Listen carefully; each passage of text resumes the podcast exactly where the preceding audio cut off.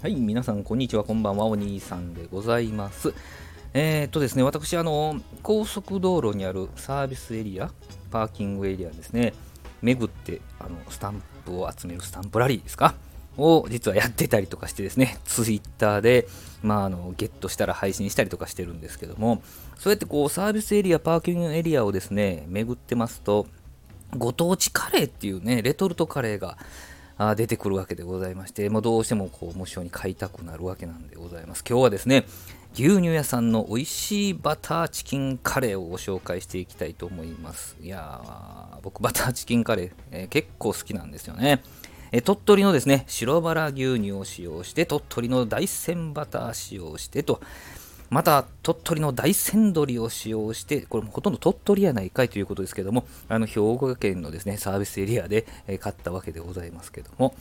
えーとね、唯一淡路島の玉ねぎだけがね、えー、兵庫県産のものを使ってるというふうな形にはなるんですけれども、まあ実際ですね、えー、レトルトカレーですから、僕はあのレンジでチン派でございます。えー、レンジでチンしてですね、まああの白ご飯と一緒に食べたわけなんですけれども、まあ、やっぱミルク使ってますから、牛乳屋さんのミルクを使ってますから、まあ、コクがあってね、ミルキーです。さらにそしてスパイシー。赤唐辛子実はね、見えないんですけど入ってましたね。だから後から辛さがこうバーンとね、来るような感じ。スパイスの辛さというよりか、この赤唐辛子の辛さが効いているような、そんな印象でございました。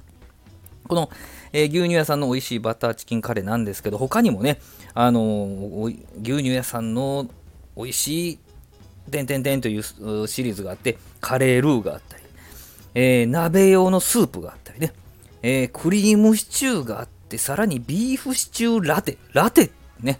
ビーフシチューラテっていうのを初めて聞きましたけど、そういうのもあったりするわけなんでございますけどね。またこうやって、あのサービスエリアやね、パーキングエリア行った時にですね、何か気になるご当地カレー、レトルトカレーがあったらですね、実際買ってみて、えー、食べてみて、えー、ご紹介したいと、そのように考えておりますので、またぜひね、聞いていただけたらと思います。今日は牛乳屋さんの美味しいバターチキンカレーをご紹介いたしました。どうもありがとうございました。